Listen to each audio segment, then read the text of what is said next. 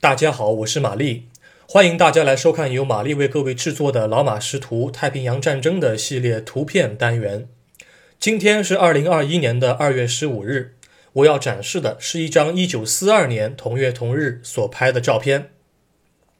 一九四二年二月十五日，英联邦军队和日军的军官代表团正在前往和谈的现场。同年二月八日夜间。日军突然在新加坡西北面的沙林汶海滩方向登陆，新加坡之战正式爆发。驻守在此的澳军步兵被日军迂回包抄，逐个击破，不得不主动撤退，寻求增援。然而，英军三个旅的步兵主力被调往东北方向，无法及时填补西面的防线缺口。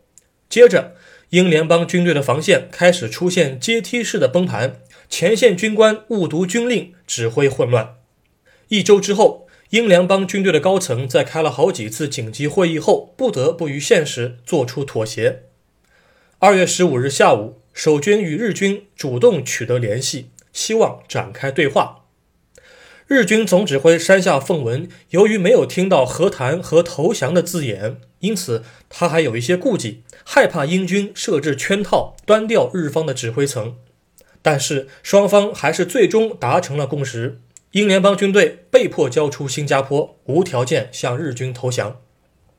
照片中从左到右的人物依次为：塞利尔·怀尔德少校、牛比金准将、山田一次中佐、托伦斯准将、帕西瓦尔中将。怀尔德少校举着白旗，牛比金准将举着英国的米字旗。可以看到，在托伦斯准将和帕西瓦尔中将之间。还有一位摄影师，国籍无法分辨。怀尔德少校、牛比金准将和山田一次中佐的后面各有一个人。我们能够看见的是怀尔德少校后面的一位日本人，走在后方的他正在观察着怀尔德少校的一举一动，因为对日本人来说，投降是可耻的，是不可饶恕的行为，因此他们对英军的做法非常的惊讶。紧接着便是鄙视。与厌恶。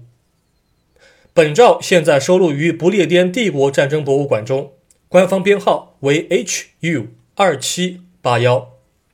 感谢您收看今天的节目，我们过几天再会。